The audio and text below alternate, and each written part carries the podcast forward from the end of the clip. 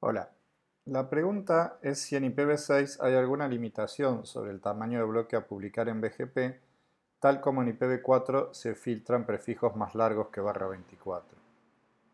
En primer lugar, debemos aclarar que ni en IPv4 ni en IPv6 hay algo inherente al protocolo que limite la longitud del prefijo a anunciar.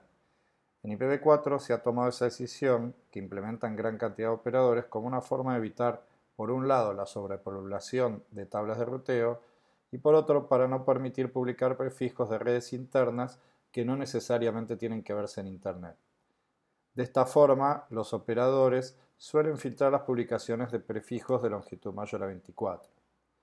Sin embargo, esto puede no ser así en otro tipo de redes, como redes privadas, redes académicas y otros casos especiales. A su vez, un ISP puede permitir a sus clientes publicar prefijos más largos dentro del backbone del ISP pero no los anunciará ni a sus peers ni hacia Internet. Respecto de IPv6 tenemos algo similar. Hoy en día en la práctica los registros regionales no asignan prefijos más largos a barra 48. Por esta razón, muchos operadores han decidido filtrar los prefijos de mayor longitud. Por lo tanto, puede decirse que la longitud de prefijo similar al barra 24 en IPv4 es el barra 48 para IPv6. Debe tenerse en cuenta, sin embargo, que estas longitudes de prefijo no son fijas, sino que han variado con el tiempo y pueden hacerlo en el futuro.